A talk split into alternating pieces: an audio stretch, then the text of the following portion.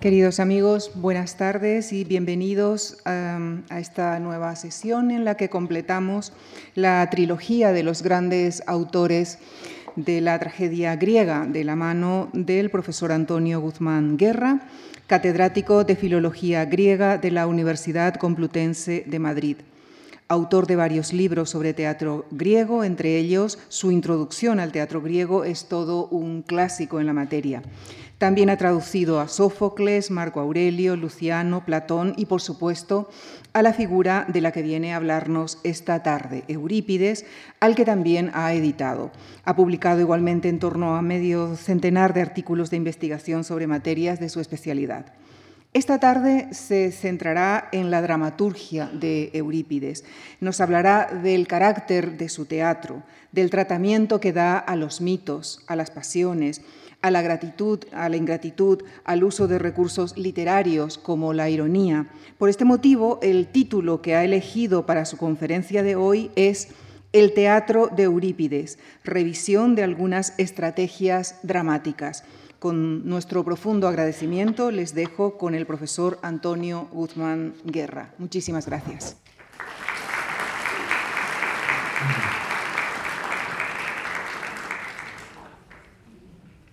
Bueno, buenas tardes a todos. En primer lugar, quiero expresar ¿no? el honor que supone para mí estar en este momento en esta institución y deseo dar las gracias naturalmente también al organizador académico de estas ciclo de conferencias, al profesor García Gual, colega y amigo desde hace muchos años, eh, naturalmente también a las personas que han organizado y son los responsables de la eh, infraestructura de todo, este, de todo este ciclo de conferencias. Y finalmente, como es natural también, pues a todos ustedes por su presencia. Espero, por tanto, que no les aburra demasiado. Como efectivamente se dice y se anuncia, pues voy a hablar de lo que hay prometido, el teatro de Eurípides, revisión de algunas estrategias dramáticas. Eh, con el fin de no perdernos demasiado, en fin, voy a adelantar sobre qué tres aspectos me voy a centrar entre la múltiple variedad de temas que podría tratar.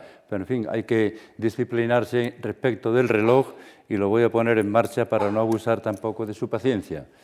Voy a comentar alguna cosa un poco general inicialmente sobre el contexto del ámbito y el ambiente de Atenas en la época de, Eurípides y voy a seguir hablando algo de la frecuencia con que en este ámbito eh, cultural de la Atenas del siglo V, de mediados del siglo V, se reunieron una serie de personajes que hicieron amistad y que he titulado Tertulianos a la Antigua.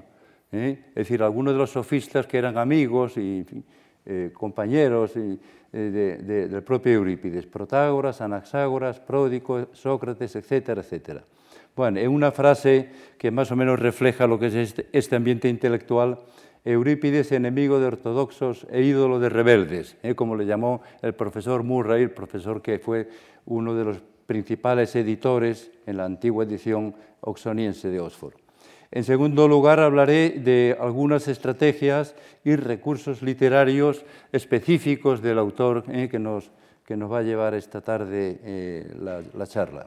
Espectáculo y mensaje. Y finalmente, eh, sin abusar digo de su paciencia, pues voy a traigo un pequeño fragmento de una obra que a mi juicio, he estado trabajando algunos años últimamente sobre ella, eh, oigamos la voz del poeta fragmentos del Ión, de la obra Ión de Eurípides. Comenzaré, digo, con permiso, con una especie de bachillerada general, eh, pero que la considero necesaria, el marco cronológico.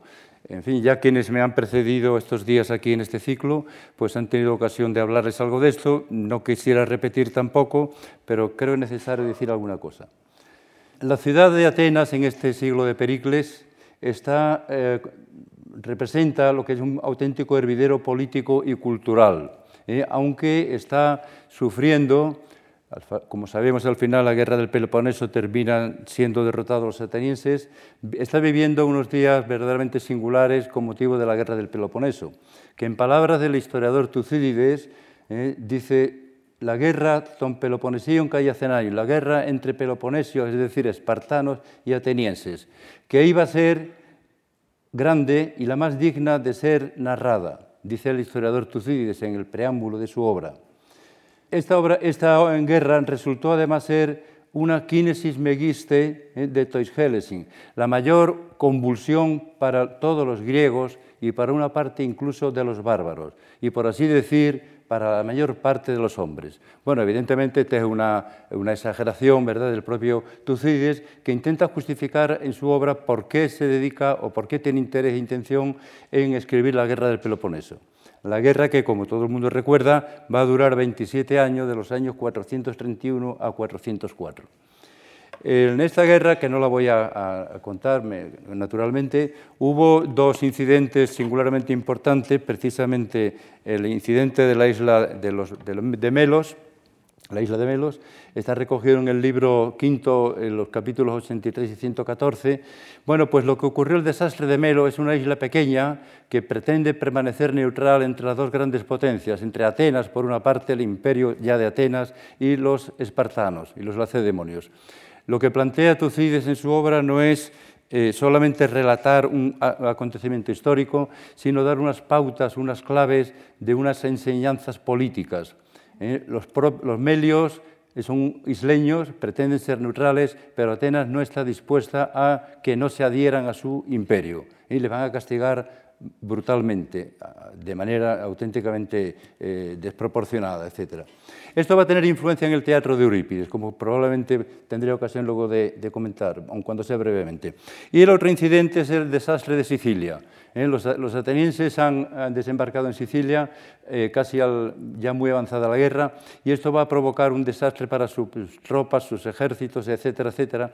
Eurípides se va a hacer también eh, con alguna de sus obras del de, el ambiente de angustia, de miedo, de preocupación que se vive en Atenas cuando ocurre el desastre de Sicilia, de, de manera que mm, algunas de las obras están planteando, aun cuando proyectan nominalmente un hecho troyano, un incidente de la guerra de Troya, él quiere eh, que el, espectador, que el público ateniense que está asistiendo al teatro, haga reflexiones sobre los desastres de la guerra en general. Los desastres de la guerra, no ya de la guerra de Troya, sino de la guerra precisamente del Peloponeso, ¿eh? de lo que está ocurriendo en Sicilia.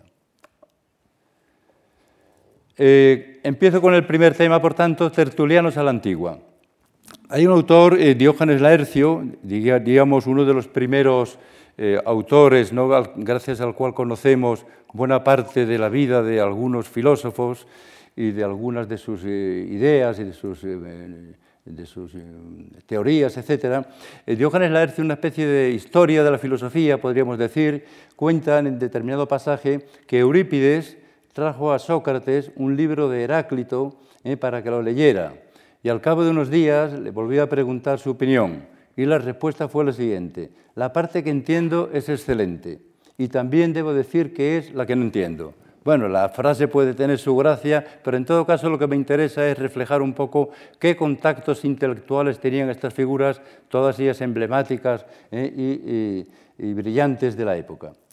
Otro autor, Eliano, recoge una anécdota también similar eh, dice literalmente, Sócrates no solía acudir al teatro, ¿eh?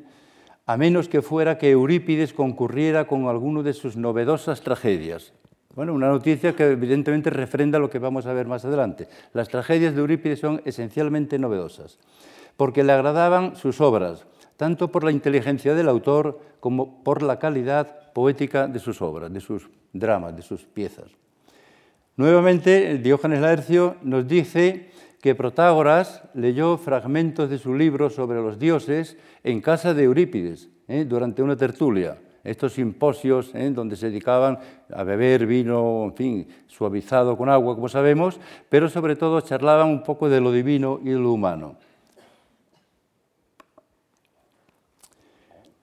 En un escolio, que es un comentario que aparece en algunas de las obras conservadas de los trágicos, en este caso de Eurípides, en el comentario de Troyana, en el verso 884, se recoge que unas palabras de Écuba, ¿eh? de Écuba, la reina de Troya, derivan de ciertas afirmaciones de Anaxágoras. El fragmento ahí está citado. Y ya Zeus no parece ser el dios tradicional de Esquilo, Esquilo, el poeta religioso, el dramaturgo religioso, el, dios Zeus en Eurípides va a ser algo notablemente distinto. Es un Dios mucho más intelectualizado y filosófico, que identifica de manera un poco tentativa también con el éter, con el nous, con la inteligencia, etc. No es, por tanto, el Dios tradicional de la religión o del mito. Incluso hay un léxico medieval, un diccionario medieval, diccionario Suida, nos testimonia que Eurípides fue discípulo de Pródico, ya vemos que tenían, tenían relación, etc. Eh, este Pródico acusado de impiedad también como Anaxágoras y Protágoras. Bueno, de manera que este es el ambiente eh, cultural e intelectual en el que se va a desenvolver nuestro autor desde, desde sus años jóvenes. Eh, digo ahí, claro, menudo ambiente, ¿no? Tan envidiable, ¿eh? menudo ambiente tan envidiable. ¿Qué necesidad tenemos hoy día de este tipo de sofistas a la vieja usanza? ¿eh? Y quizá disponer de algo similar. Bien, continuando un poco con la exposición, quiero adelantar algunos rasgos que caracterizan el teatro de, de, Eurípides. Es un poeta, como se ve por lo que acabo de decir, ilustrado, ilustrado amigo de sofistas, y, los sofistas recordarán que proponían como fórmula de, fin, de, intelectual, no hacerse ninguna eh, idea concreta de ninguna situación, de ninguna teoría, hasta no haber oído las dos partes. Es lo que ellos llamaban los disoi logoi, ¿eh? los dobles discursos. No te hagas idea de nada hasta no haber oído la parte A y la parte B, los pros y los contras de una argumentación. No te formes opinión eh, mientras tanto. Son normalmente estos sofistas que proponen los, el recurso a estos mm, discursos dobles, eh, discursos antitéticos. Esto vuelve a reflejarse otra vez en la obra del historiador Tucídides que antes citaba. Contrapone frecuentemente el diálogo de los corintios contra el diálogo de los corcirenses. En el diálogo de los melios, en eh, lo mismo, van a estar los embajadores atenienses frente a los melios argumentando el pro y el contra. Este es el ambiente intelectual también eh, en el que se va a desenvolver buena parte de la obra de Eurípides. Estas discusiones intelectuales eh, se basan en una cierta tradición en eh, la que es relevante la oposición naturaleza-fisei, convención, ¿eh? cesei. Es decir, se es inteligente por naturaleza o se es formado por educación, por convención. Es decir, esto tiene implicaciones desde, desde, Platón, como recordamos también en sus diálogos. Es posible que una sociedad pueda educar a sus individuos aun cuando no hayan nacido pertenecientes a la clase aristocrática, tiene un cierto valor formativo la educación y permite el trasvase intercultural, intersocial, etc. Estas son ideas relevantes y bonitas y de una larga trayectoria. ¿eh? Son una especie de hilo rojo que a lo largo de la historia de la humanidad pues, también ha llegado hasta nosotros. Esta oposición de, eh, si es por naturaleza oposición o, convención, afecta, digo, a, aspectos sociales, educativos, pero también a la historia, como eh, he querido hacer ver con el caso de Tucídides. Pero también en la gramática, curiosamente. ¿eh? El lenguaje es natural, es convencional, hay un nexo necesario entre significante y significado, etc. Son discusiones en las que los, sofistas dedicaban tiempo y a los que debemos, evidentemente, unos primeros atisbos de estas mm, preocupaciones. Ocurre también en medicina. ¿eh? En medicina. El tratado este famoso de Hipócrates de Morbo Sacro, la enfermedad sagrada,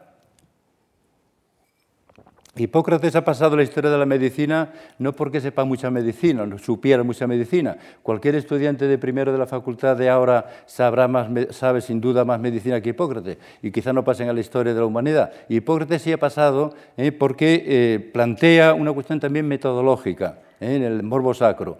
Los médicos no deben atribuir en falso una causa de la causa de una enfermedad a algo que desconocen. Y es más honesto que reconozcan su propio desconocimiento, su propio no conocimiento de algo, de la causa, porque mientras no se conozcan las causas de las enfermedades, la ciencia médica no podrá prosperar. Bueno, pues es un debate, ¿eh? como vemos, en fin, eh, la, enfermedad sagrada es la epilepsia y muchos colegas de Hipócrates lo que hacían era atribuir a un origen divino ¿eh? la causa de la enfermedad. Hipócrates se revela contra esa interpretación simplista y auténticamente inválida, ¿no? Etcétera. Bueno, de manera que este es el ambiente un poco del teatro de Eurípides. En una serie de parejas conceptuales contrapuestas, encontramos frecuentemente este doblete en el teatro de Eurípides. Verdad frente a falsedad, sínesis, amacés en griego, alece y adoxa, el término feliz frente al desdichado, macarios frente a acilios, el respeto, el concepto de respeto frente al concepto de desvergüenza, hay dos, aisgros, lo bello frente a lo feo, tocalón frente a ucalón, ser bárbaro, ¿eh? ser griego, be barbaros hay ¿eh? o to. Este eh, concepto, este par, por ejemplo, es especialmente importante en la obra Medea, como recordamos. De manera que Eurípides es un poeta ilustrado y pertenece a un ambiente absolutamente racionalista. Se ha dicho que este movimiento de los sofistas, tal que en buena medida del que en buena medida participa Eurípides, eh, es algo similar a un siglo de las luces, ¿eh? un primer siglo de las luces de la historia de nuestra cultura. Y esto le va a llevar naturalmente pues, a, adoptar una postura revisionista del legado del acervo mitológico tradicional. ¿eh? Los griegos tenían un depositorio de mitos muy rico literariamente, muy, sugerentes, etcétera, muy antiguos, ¿eh? ya desde Homero y antes incluso. Bueno, pues Eurípides se va a plantear sobre todo hacer una revisión de los mitos desde postulados nuevos, desde postulados sofísticos, ¿eh? desde la, perspectiva de un hombre ilustrado como estamos viendo. Sin embargo, Eurípides, que sigue en esto eh, algunas de las ideas de los sofistas, añade algo que realmente merece la pena destacar. Eh, al racionalismo de los sofistas añade una convicción personal de que los sentimientos, eh, los sentimientos que es lo contrario al, al raciocinio en principio, son elementos irracionales, pero que son dramáticamente muy productivos y muy nobles. De manera que muchas de sus grandes figuras, de sus grandes heroínas sobre todo, eh, van a estar tintadas un poco de esta eh, percepción eh, de lo que es el sentimiento, lo que son los sentimientos, a veces de manera desaforado también, como sabemos. En fin, no cito más que el libro de dos, Los griegos y lo irracional, que es un clásico de la literatura, ya un libro un poco antiguo, pero todavía muy sugerente.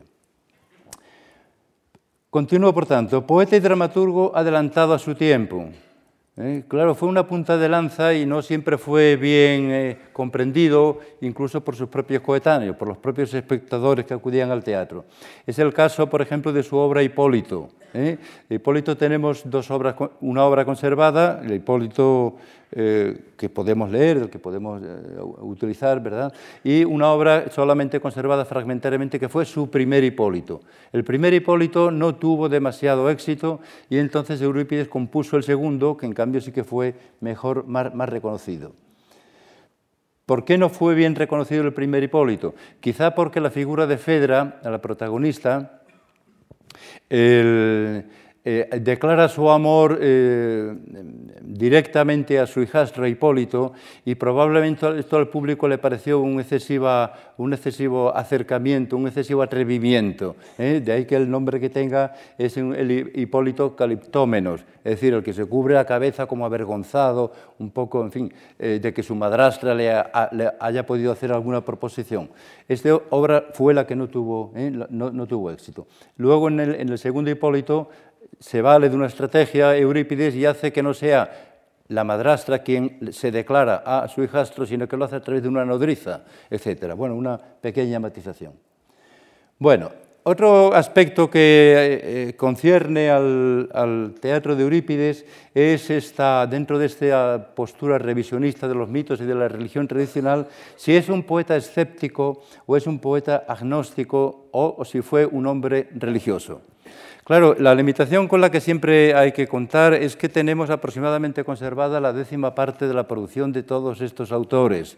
¿eh? De manera que cuando eh, no se pueden hacer quizá afirmaciones categóricas en el sentido de que si ha escrito 100 obras y conservamos 10, o en el caso de Eurípides 18 o 19, pues en fin, probablemente habría que relativizar ¿verdad? Eh, afirmaciones categóricas.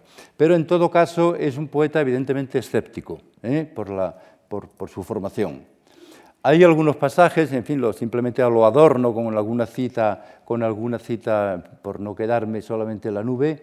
De poco sirven las plegarias a los dioses. Encontramos en Troyanas, por obra de los dioses perecemos. Eh, otro verso.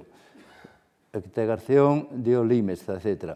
Otras veces sintoniza más con lo que llamamos escepticismo. De manera que es un poeta al que no hemos de claramente, inequívocamente eh, eh, calificar ¿verdad? de agnóstico o escéptico o antirreligioso, quizá un poco más me inclinaría por la palabra escepticismo. El texto griego dice, Hostis poti, sí, quien quiera que seas tú, lo más difícil de conocer, Zeus o Zeus, bien seas un azar, una necesidad de la naturaleza, o, sea la inteligencia de los mortales.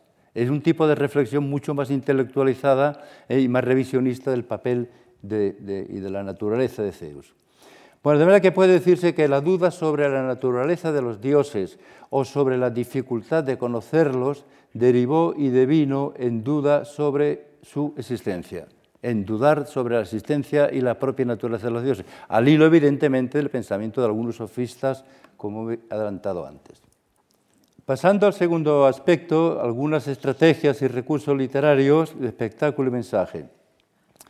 El tratamiento que le hace de los temas, como he adelantado, es anómalo prácticamente siempre o anticanónico. ¿Mediante qué recursos consigue Eurípides llevar a la práctica técnicamente, instrumentalmente esto?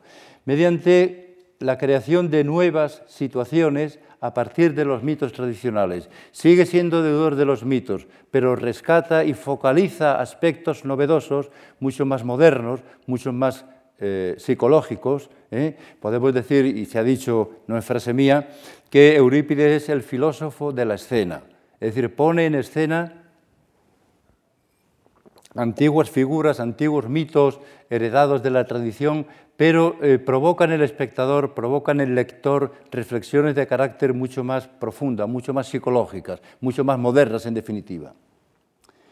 Eh, presenta nuevas peripecias mediante la generación de falsos temores. Parece que la obra en el transcurso bueno, va a ocurrir algo verdaderamente trágico, ¿verdad? Y tal y cual, que no necesariamente va a terminar concluyendo de esa manera, mediante esta figura de la peripecia, de la peripecia dramática. Otras veces puede generar ante el auditorio angustias inesperadas, temores desproporcionados. ¿eh? Vamos a ver quizá el caso de Ión. ¿eh? Ión está a punto de morir a manos de su madre, luego él está a punto de matar a su madre, luego al final hay un happy ending, ¿eh? un final feliz. No va a ocurrir nada de esto. Pero el poeta parece que está un poco jugando también un poco con el, con el auditorio. angustias inesperadas, regocijos prematuros y falsas ilusiones, algo evidentemente muy dramático. Eh, otro recurso importante eh, es la anagnórisis, es decir, las escenas de reconocimiento. Esta es otra herramienta que ya estaba en Homero, el reconocimiento de dos personajes, madre e hijo, hermano y hermana, etcétera, etcétera, que es frecuente no solamente en el teatro de Eurípides, desde luego, eh, pero que Eurípides lo trata con especial sensibilidad y con especial maestría.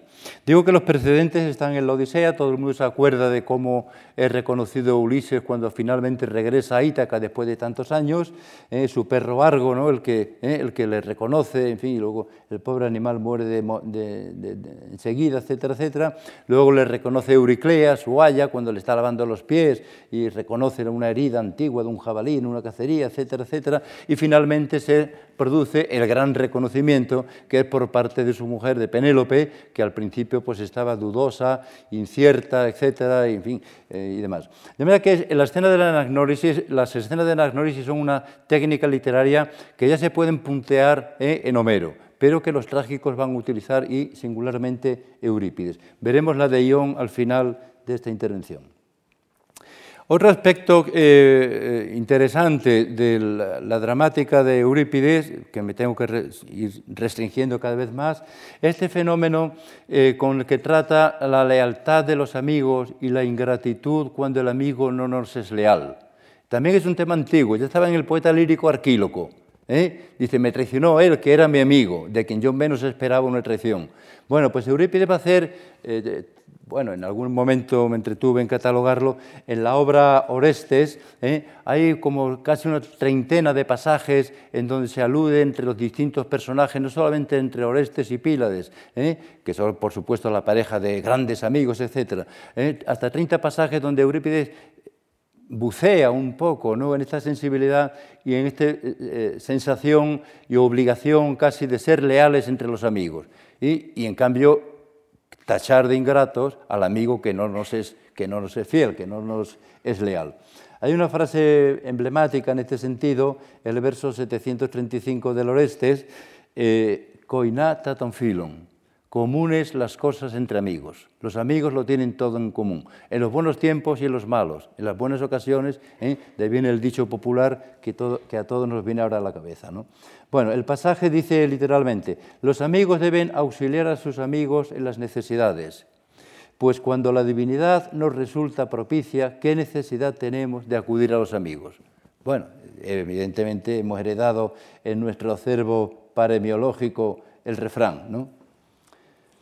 Otro aspecto eh, destacable del teatro de Eurípides es la distinción que hace entre el nombre como esencia de la realidad. ¿eh? Este es un juego que es muy dramático, que es muy permanente. ¿eh? El nombre de una cosa no tiene por qué coincidir con la realidad de la cosa. El caso que pongo como ejemplo, cuando Orestes en fin, recordarán eh, que Orestes está, bueno, hay varias obras, ¿no? La Electra de Eurípides, el Orestes de Eurípides, etc. Bueno, pues en el Orestes, en este pasaje, dice, mi cuerpo ha desaparecido. Es decir, mi realidad desapareció. Yo soy un vivo muerto, estoy perseguido por las erinias, etc. Estoy enloquecido, no puedo descansar. Cuando reposa un poco y recobra la calma, etc., tiene cierta lucidez. Dice, yo ya no existo, mi cuerpo ha desaparecido, solo mi nombre, mi nombre no me ha abandonado. ¿Eh? Lo pongo como ejemplo un poco alusivo a esta situación. Nuevo aspecto es la dicotomía entre el parecer y el ser. Es la urna, que también es un elemento muy dramático, entre el parecer y el ser, es la ficción, es el plasma, ¿no? La urna que supuestamente contiene las cenizas de Orestes. Electra lleva toda media vida esperando que aparezca alguna vez su hermano Oreste más joven, que ha ido al, extranjero, etcétera, para evitar que, en fin, que no le pueda dar muerte en la ciudad y ella vive permanentemente con una única esperanza. Espera que venga su hermano Oreste para que él ejecute la venganza por la muerte de su padre a manos de su madre, de Clitemnestra, etcétera, etcétera. De pronto aparece un personaje que trae una urna donde finge que ahí vienen las cenizas de Orestes que ha perecido en una carrera de carros. Es un pasaje muy literario y muy hermoso, etc. Bueno, evidentemente esta pobre mujer que confía toda su existencia a la llegada de su hermano pues se derrumba y se viene abajo, etcétera, etcétera, porque, en fin, parece que ahí lo que traen son las cenizas de Orestes. Bueno, Eurípides está jugando con este, más adelante la obra evidentemente progresa y Orestes aparece en persona y vivo y joven y ejecuta ¿no? el mandato de Apolo, del dios de Delfos. Bueno, por relajar un poco la tensión, digo de vez en cuando alguna eh, alguna alusión un poco fuera de contexto, pero bueno, quizá tampoco tan fuera de contexto. Que a la moda está hoy, está hoy día Eurípides ¿eh? entre cierta clase de nuestra política a la hora de jugar con el dilema parecer ser. ¿eh? De manera que está bastante vigente Eurípides, aun cuando no solamente en el teatro, también probablemente como comprobamos en la política, entre el parecer y el ser. Bueno, otra frase bonita, pienso lo que soy, pero descubro lo que soy. ¿Eh? Una cosa es lo que uno piensa de sí mismo y llega un momento en que descubre que es lo que no parecía. Tenemos un caso emblemático, como es natural también, en, en, el Edipo Rey de Sófocles, ¿no? el problema de la identidad de Edipo, etcétera, etcétera. Bueno, Eurípides, vamos viendo, es como un hombre de nuestro tiempo. Sabe que el sistema dramático, temático, de referencias de las obras del teatro, de los antiguos mitos, de los grandes personajes, ya no funciona.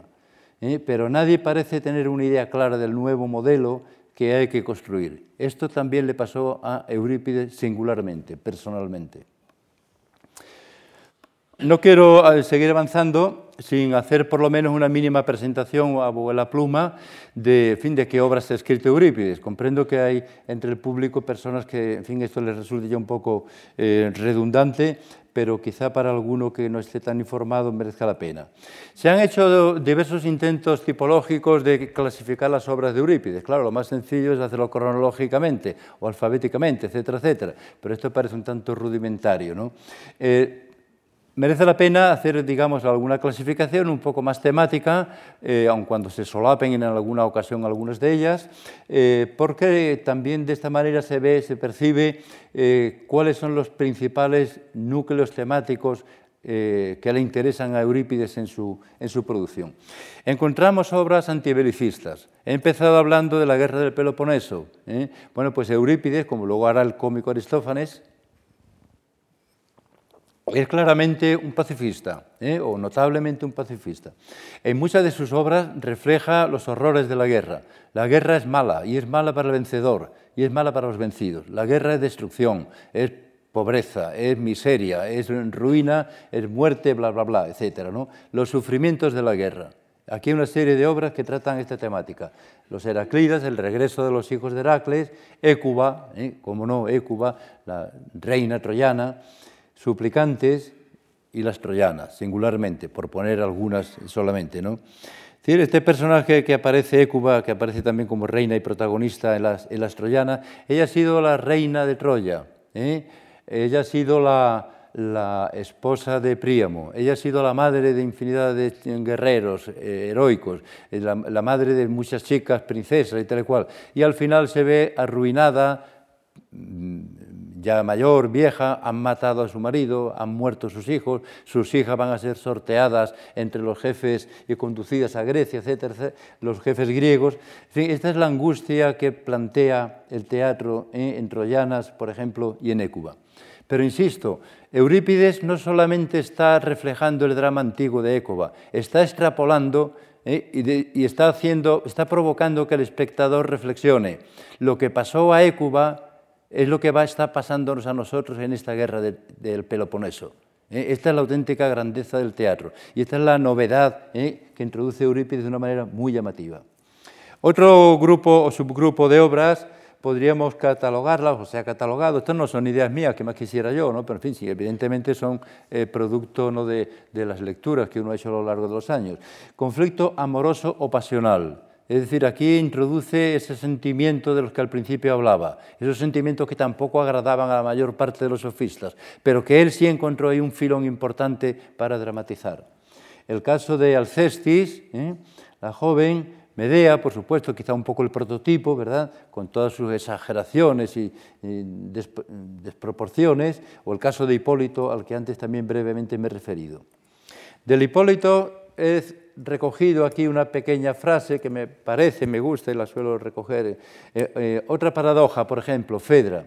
Fedra es una mujer casada, pero no ha conocido el amor, dice ¿eh? en los versos siguientes. Está hablando Fedra con la nodriza. Fedra, ¿qué cosa es esa a la que llaman amor los enamorados? Nodriza, lo más dulce, niña mía, y al mismo tiempo también lo más doloroso. Fedra, entonces yo diría que solo he probado esto último. ¿Eh? Está ella un poco debatiéndose ¿no? entre si definitivamente le va a confesar a la nodriza su amor por Hipólito o no. Bueno, estos son pequeños, digo, pespuntes, ¿verdad?, sobre la catalogación de estas obras.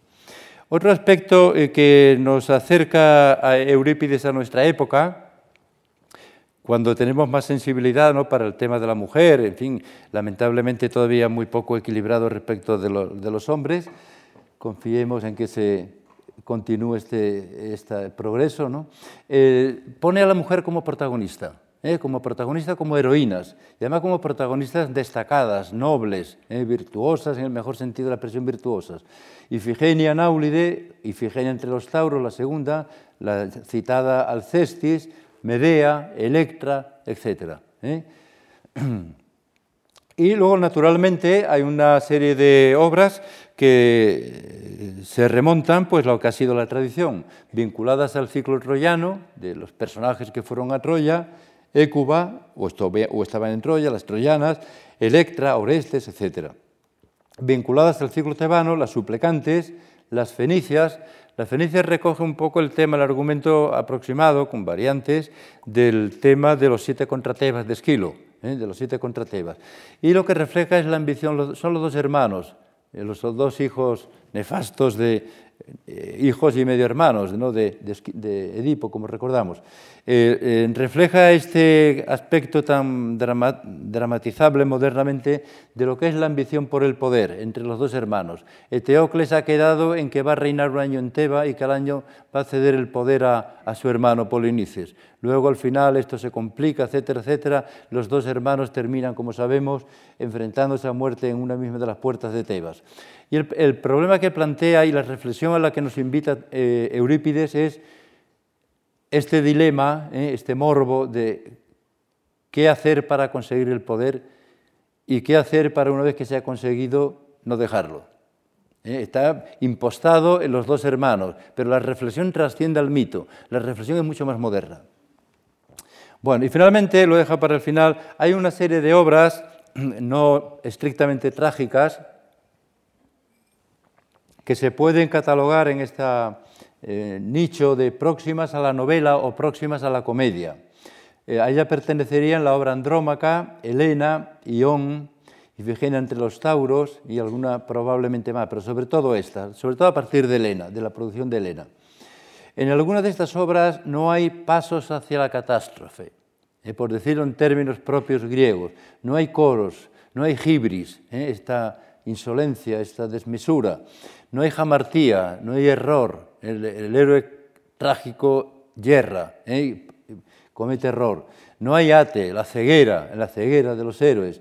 Y no hay némesis, venganza, que son elementos fundamentales en una tragedia canónica, podríamos decir. De manera que Eurípides deja de lado en estas obras estos recursos más propios de Sófocles y del gran Esquilo, y en cambio deriva y recrea, ¿no? por lo menos tentativamente, pues explorar otras maneras de producir su teatro.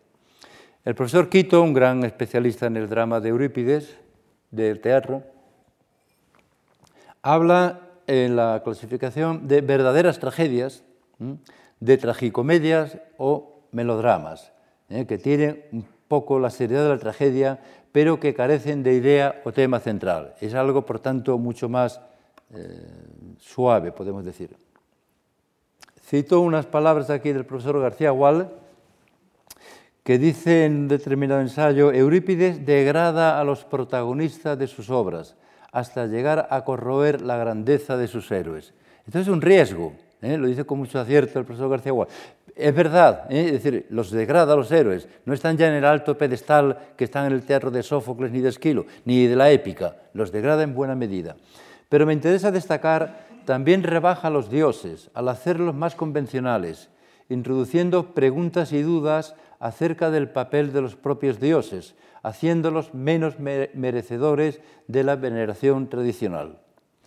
En cinco ocasiones de las obras conservadas, insisto en esto, ¿eh? porque es una parte, la décima parte, repite en el éxodo, de la parte final de la obra, Medea, Bacantes, Andrómaca, Helena y Alcestis, una invitación a que los hombres meditemos sobre la auténtica naturaleza de los dioses y cómo intervienen en la vida humana. Es curioso que este éxodo es común estas cinco obras. Muchas son las formas de lo divino y muchas cosas ejecutan los dioses inesperadamente. Lo que se esperaba no se cumplió. En cambio, de lo inesperado encontró una solución un dios. Tal ha resultado en este caso, en este asunto, en esta obra. Bueno, eh, no tengo tiempo de eh, detenerme en otros muchos aspectos, pero por lo menos he hecho aquí un pequeño catálogo de algunos de los conceptos eh, que se refieren a estas estrategias formales y conceptuales del teatro de Eurípides. Un recurso extraordinario, una recurrencia a la ironía. La ironía es consustancial con el teatro. Eurípides es un gran maestro del empleo de la ironía, de las paradojas, de las paradojas, de, crear esas falsas expectativas que luego se resuelven de otra manera. Ambigüedades e intrigas, ¿eh? recurrencia a la anagnórisis. Es muy frecuente también el uso de metáforas marineras. ¿eh? Eh, en, determinadas, en determinadas monodias, ¿no? es decir, cantos a cargo de un solo personaje. Escenas de mensajero. Las escenas de mensajero que están en el teatro eh, de Eurípides muy bien explotado. Claro, el, teatro antiguo no tiene las posibilidades técnicas, no digo del mundo actual, sino del mundo medieval siquiera. Es un escenario muy austero, muy elemental, etc. Cuando hay cosas que no pueden representarse en escena o que ha ocurrido en otro escenario, se recurre a una estrategia elemental, que es un mensajero que viene y cuenta lo que ha visto, que ha ocurrido en el puerto, que ha ocurrido en un bosque, que ha ocurrido en Troya, etcétera, etcétera. Una estrategia muy elemental, pero muy, muy socorrida. Pasajes agonales, estos enfrentamientos entre Écuba y, y por ejemplo, Helena, ¿eh? Eh, eh, entre Écuba y Helena, entre Menelao y, Helena, es decir, permanentemente estas, estas confrontaciones. Alusiones políticas y el recurso, cuando la obra realmente tiene una trama tan complicada que al propio poeta incluso le resulta difícil encontrar el hilo conductor de salida, pues recurre a este mecanismo de lo que se llama el Deus Odea ex machina, ¿eh? el Zeus apomejanes. ¿eh? Aparece un dios o una diosa que de momento o de pronto pues resuelve la situación que estaba tan complicada temáticamente que no se le veía salida verosímil o posible. ¿no? Y estos cinco, finales felices ¿no? que he tenido ocasión antes de, comentar. Bueno, estos son algunos de los recursos los que podríamos eh, extendernos en un curso de teatro, pero no es el caso. Voy a decir solamente un par de cosas sobre la ironía. La ironía en el teatro de Eurípides es, en cierta manera, como un desfase de información y la dispara interpretación que se da entre el público asistente y los propios actores. Es decir, que no todos sabemos lo mismo. A veces el público es una especie de cómplice del autor o cómplice del protagonista, pero a veces el público no se entera de todo lo que es la trama de la obra, sino a medida que se va desarrollando. Pero en ocasiones los personajes tampoco están informados de toda la acción. De manera que puede ocurrir que el personaje que está actuando y el público conozcan básicamente lo que está transcurriendo, pero en cambio otros personajes no. Evidentemente, para que esos personajes no estén enterados de la acción, se les tiene que sacar del escenario ¿eh? momentáneamente, y luego se les introduce, etcétera, etcétera. El público, eh, por ejemplo, es cómplice del mensajero Taltibio, cuando éste relata a Écuba la suerte de su hija Políxena. ¿eh? El público sabe que Políxena está muerta. ¿Eh? Y cuando Taltibio de manera ambigua, en fin, intenta decirle a Écuba, Écuba le pregunta, ¿cuál ha sido el destino de mi hija, de mi hija Políxena? Taltibio eh, no puede decir la verdad. Políxena ha sido ya, ha, muerto, está enterrada junto con la tumba de Aquiles, etc. Pero lo dice de una manera ambigua, dice que cuida de la tumba de Aquiles de una manera ambigua. Esta ambigüedad evidentemente está buscada por el poeta para que el transcurso de la obra pueda continuar. Es un caso muy distinto del caso de la ironía del Edipo Rey, ¿no? donde tanto el protagonista como el coro de ancianos, que representa al coro, ¿no? al pueblo de Tebas, desconocen los hechos, mientras que los espectadores sí lo conocen. El espectador sí sabe desde el principio quién es Edipo, el único que no lo sabe es él, y el último que se va a enterar es él. Y ahí está la grandeza precisamente en parte de la obra. ¿eh? El que ha, eh, en fin, eh, prometido buscar y está buscando su identidad es el último que se entera. Pero puede ocurrir otra alternativa, que los personajes estén desinformados y que el público esté informado. Y la ironía juega en ese, en ese plano. En el León, ninguno de los personajes de la obra son conscientes de la realidad. Nadie sabe de los personajes. Creusa no sabe que es madre de Ión, Ión no sabe quién es su madre, eh, eh, Juto no sabe de quién es padre, el coro tampoco, etcétera, etcétera. Pero en cambio los, los, em, públicos estamos enterados desde el principio, lo conocemos perfectamente. ¿eh? De manera que otra ironía de distinta naturaleza. Y es un desconocimiento que les lleva a cometer grandes errores, intentos de, Creusa, de asesinato de Creusa y Dion, precisamente porque no saben que son madre e hijo, cosa que solo se sustanciará al final de la obra. He recogido algunos, algunos pasajes, ¿no? algunos versos. Dice, Febo es el padre que me engendró, dice Dion, lo cual es verdad, pero eso lo sabemos el público. ¿eh? En boca del jovión él lo dice en sentido figurado porque él no sabe todavía que, eh, Febo le engendró. Simplemente él está al servicio de Apolo en el templo. Eh, pero dice, Febo es eh, el, padre que me engendró. Mientras que el público sí lo entiende de manera literal, puesto que está informado la, desde el prólogo de la obra. Por ejemplo, en el Ión, en cinco ocasiones, Creusa llama a Ión extranjero, a su hijo. Jamás le llama hijo. De hecho, Ión no tiene ni siquiera nombre hasta muy avanzada la obra. ¿Eh? Siempre se le llama extranjero en la obra. Y Creusa se da la ironía y la paradoja de que llama a su hijo repetidas veces extranjero, extranjero. El público sabe que es su hijo, pero no ella, ni él. Mientras que los espectadores saben, bla, bla, bla, etc. Creusa afirma que la madre de Ión debe ser la mujer más feliz y afortunada. Es un chico tan encantador, ¿eh? ha sido tan eh, cortés recibiéndome aquí en el templo, tal y cual. Feliz tu madre, le dice. Curiosamente la madre es ella, cosa que todavía evidentemente no sabe. ¿no? Ni ella ni yo saben que es precisamente ya la madre. ¿Y tú quién eres? ¿Qué feliz considera tu madre? ¿Eh? Bueno, esto lo recibe el público de manera distinta a lo que está eh, ocurriendo en boca de los personajes. Más ejemplos. Febo conoce que soy yerma, dice ella. ¿Eh? Febo conoce que soy yerma, que no tengo hijo. ¿Qué tenéis en común Febo y tú? Pues tenemos en común Febo y tú, que eres la madre del hijo de, de Febo. Acuérdate de tu madre donde quiera que esté, le dice ella. Acuérdate de tu madre donde quiera que esté y es su madre la que se lo está diciendo que está allí presente, etcétera, etcétera. Bueno, no quiero alargar esto, ¿no?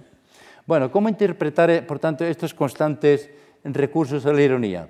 Además de que tiene una potente fuerza y efecto dramático, como sutil juego de luces y sombras entre espectadores y personajes, la ironía contribuye a preparar y reforzar la estrategia de la anagnórisis, del reconocimiento de la verdad que ocurre normalmente al final. ¿Eh? De manera que tal la ironía va como en un suspense progresivo, ¿eh? en, una, progresión eh, sentimental, ¿no? hasta que se llega al momento final. A medida que el protagonista avanza en su erróneo planteamiento, y cuando alejándose de la verdad se hace esta mayor, se produce el reconocimiento que le restituye a la realidad, realidad que hasta entonces le resultaba desconocida. Uno y otro recurso mantienen la tensión del auditorio, tensión que se relaja cuando el protagonista bla, bla, bla, eh, de algo que ya sí conocían los espectadores. Bueno, voy a ir terminando. Se abre el telón. Mi tentación inicial, claro, como de cualquier profesor, fue hacer una presentación detallada de las principales obras. Total, no son más que 19, ¿no?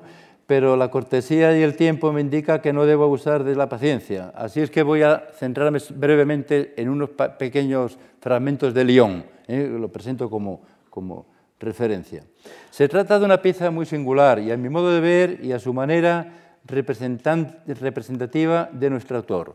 Eh, la escena se desarrolla íntegramente en los alrededores del templo de Delfos, de Apolo en Delfos, a donde han acudido los reyes de Atenas, Creusa y Juto, a consultar el oráculo, pues a pesar de que llevan años casados, carecen de descendencia. Este es así como se empieza el, el argumento. Apolo revela a Juto que la primera persona con que se encuentra al salir del santuario es hijo suyo. El rey se da de bruces con el joven Ión, que ha crecido en el templo al servicio del dios. Este Ión es fruto de la violación que antaño sufrió Creusa a cargo del dios Apolo en unas cuevas de la Acrópolis, de donde fue recogido por Hermes, el hermano de Apolo, y trasladado a Delfos, quedando al cuidado del templo y de la Pitia, de la sacerdotisa del templo. Cuando Apolo le dice que la primera persona que te encuentra es tu hijo, pues claro, Juto está feliz y colmado en sus esperanzas de paternidad, porque ha conseguido un hijo al joven Ión. Pero Creusa se siente, que es la madre, se siente abandonada por el dios, en tanto que su vida continúa yerma de hijos, a pesar de que antaño engendró un hijo con el dios Apolo. En connivencia con un viejo sirviente, trama de forma muy truculenta el asesinato del joven Ión, Claro, hay un sirviente que le dice, cuando Juto quiere regresar a Atenas con su hijo adoptivo, pues claro, el sirviente le dice, hombre, eh, Creusa, no debes aceptar que tú te vuelvas sin hijo y que tu marido resulta que sí tiene hijo. Y encima este chico va a ser el heredero del trono de Atenas, porque la reina era ella, él era rey consorte. ¿eh? En fin. Bueno, quien a su vez también está a punto de dar muerte a su madre. Aquí es una peripecia de estas extraordinarias de Eurípides. En ese momento interviene providencialmente la Pitia, quien muestra a Ión una canastilla en la que había guardado los pañales en los que venía envuelto el niño que había recibido de manos de Hermes, unas joyas de oro en forma de serpientes y una rama de olivo eternamente verde. Esta va a ser la escena de la anagnosis. Se produce así el encuentro entre madre e hijo, que es sancionado por la aparición de la diosa Atenea al final de la obra, que lo confirma todo. ¿no? Ión, por su parte, tendrá un futuro glorioso y será el fundador epónimo de la estirpe de los jonios. ¿eh? Al igual que los dorios tenían ¿eh? a los suyos, pues también van a tener. Bueno, esta obra fue clasificada por un editor de la propia obra Bill como fábula artificiosa. Su argumento ya no se nos adelanta, como he podido comentar eh, hace un momento. Encontramos, sin embargo, en este argumento elementos tradicionales de un topos literario que es frecuente en el ámbito del cuento popular. Es el eterno drama del niño que ha sido concebido como consecuencia de la violación de su madre, una criatura que ha sido abandonada y expuesta en medio de grandes peligros y que tras una serie de infinitas y peligrosas peripecias busca y encuentra a su madre. Esto parece más bien una novela ¿eh? que un drama. Es la fuerza de la sangre la que actúa como motor de la acción en este tipo de relatos. Ni el paso del tiempo, ni la lejanía de la distancia, ni las aparentes diferencias sociales van a impedir el final reencuentro y reconocimiento de madre e hijo, o de hermano y hermana entre Electra y Oreste y otros casos. En su germen, pues, es un relato aderezado de intrigas, equívocos y búsqueda de los propios orígenes, entreverado con ciertas formas rituales próximas a los ritos de transición, desde la adolescencia a la edad adulta. El esquema típico en este caso es el siguiente. Un niño es abandonado, expuesto al poco nacer, gracias a la intervención de un dios o de otro personaje, es salvado de la muerte, al que en principio estaba destinado, al llegar a la madurez se incorpora al estatus social al que por origen pertenecía y finalmente disfruta de un futuro venturoso. Esta es un poco la clave de la lectura de León. Hay otra escena también en donde este manejo de la intriga es especialmente llamativo. La intriga del momento, eh, eh, los preparativos de la venganza que Creusa debe poner en marcha contra su infiel marido y contra el propio Ión, los preparativos para llevar a cabo la muerte de, de Ión por parte de su madre, merced a una pócima que van a preparar con unas gotas de sangre de la gorgona es un veneno mortífero que a punto estuvo de acabar con la vida de Ión. Pero el momento culminante de la tensión se alcanza cuando una bandada de palomas, de esas que acuden a dormir al templo de Delfos, eh, viven en los bosques y acuden al templo a dormir, acuden a beber el líquido de la libación que habían vertido a tierra y una de ellas, la que apura la bebida de la copa envenenada, la copa de Ión, eh, muere entre convulsiones y estertores. Eh. Eh, entonces Ion dice, bueno, alguien ha intentado asesinarme, alguien ha intentado matarme, etcétera, etcétera. Y entonces busca dar muerte a su propia madre, sin saber que es su madre. Bueno, todo ello evidentemente dota la pieza de un singular suspense. Sin lugar a dudas, estas peculiaridades la hacen merecedora al título de precursora de la nueva comedia de caracteres de Menandro y de, la, de, la, de los comedia latina. bueno, si tienen ocasión de leerla o si la han leído, pues verán que son muchos estos efectos dramáticos efectistas los que utiliza Eurípides. Truculencia, riesgo de parricidio, paradojas, bla, bla, bla, bla, bla, bla, etc. Intentos exploratorios de una nueva estética por parte de Eurípides más vanguardista y hasta creador del drame policier, como dijera otro profesor francés, eh, André Rivière. Bueno, si más o menos retienen un poco algunos de estos conceptos, voy a concluir con unas pequeños textos, nos quedan cinco minutos o siete, ocho minutos, eh, de este pasaje precisamente entre eh, la Pitia, Ión y Creusa al final de la obra cuando se produce el reconocimiento, de esta manera tan truculenta que es que la Pitia trae al niño el cestillo que ha conservado durante 20 años. Entonces Creusa, que ha estado a punto de dar muerte a su hijo, etcétera, etcétera, pues va a ir reconociendo cada uno de esos elementos, de manera que al final se produce el encuentro entre madre e hijo. Pitia, detente, hijo, he abandonado el trípode oracular y atravesado el umbral del templo en mi calidad de profetisa de Febo, encargada de mantener el ritual del trípode elegida entre todas las mujeres de Delfos una de las chicas de Delfos. Ión, te saludo, querida madre, que no es su madre, evidentemente, aunque, aunque no seas tú quien me dio a luz. Pitia, así me llaman y no me resulta desagradable esa denominación.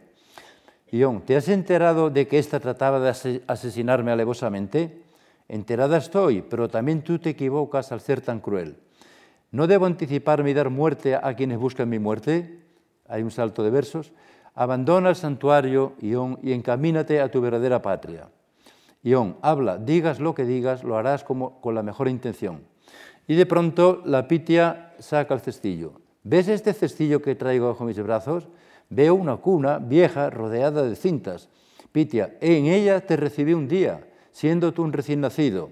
Y aunque dices, esa noticia que traes es completamente nueva.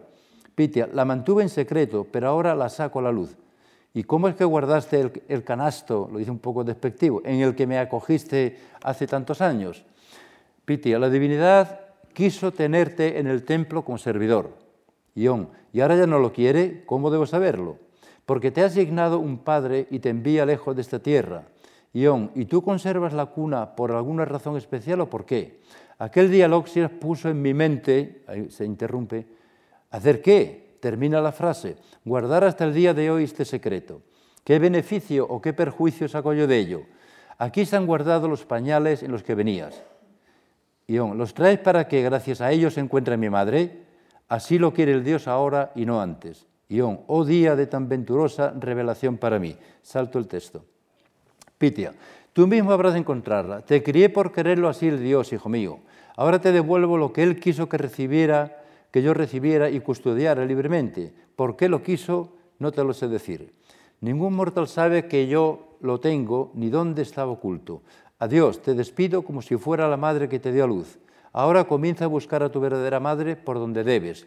Lo primero, investiga si alguna muchacha de Delfos te pareó y te dejó como expósito en este templo. Luego averigua si fue alguna griega. Ya tienes cuanto necesitas de mi parte y de parte de Febo, que es partícipe de tu destino. Nadie sabe que Creus es su madre. Ión, de mis ojos, bueno, esta traducción eh, se la debo a, a María Pradera, esta frase. De mis ojos brota un profundo llanto, porque el griego dice eh, muchas lágrimas, muchas veces vierto, algo así, ¿no? En fin, me ha parecido esta, me vino al oído.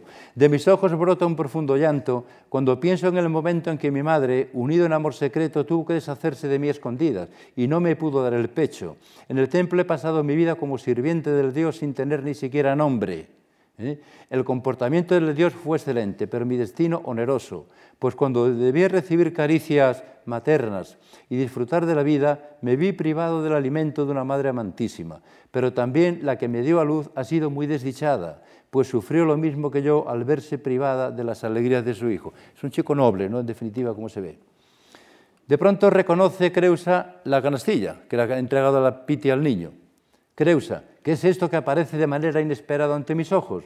Ión, despectivamente, porque claro, la quieren matar hasta ahora, ¿no? en este momento. Tú cállate, son muchos los problemas que ya me, has dado, etcétera, etcétera. ¿no?